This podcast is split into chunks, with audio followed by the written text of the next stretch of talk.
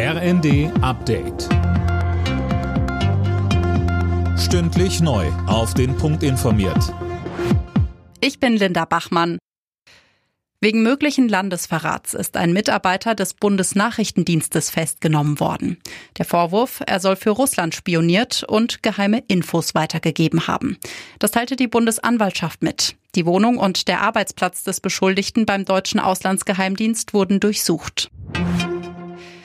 Nachdem die USA die Lieferung des Flugabwehrsystems Patriot an die Ukraine angekündigt haben, will auch Deutschland nochmal schauen, was in Sachen Luftverteidigung weiter geliefert werden kann. Das hat Außenministerin Baerbock gesagt.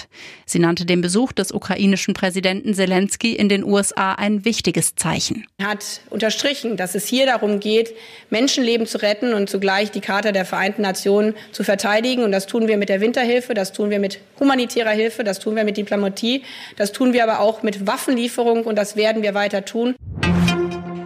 Die G7-Staaten wollen die Ukraine auch im kommenden Jahr weiter finanziell unterstützen. Zusagen gibt es schon jetzt für über 30 Milliarden Euro, sagte Deutschlands Finanzminister Lindner. Er spricht von einem starken Signal, sagt aber auch, es gibt eine gewisse Wahrscheinlichkeit, dass wir damit nicht auskommen.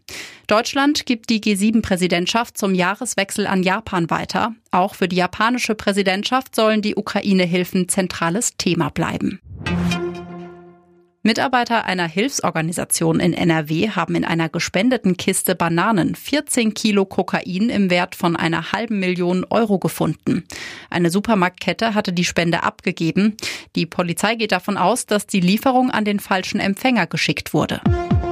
Alle Nachrichten auf rnd.de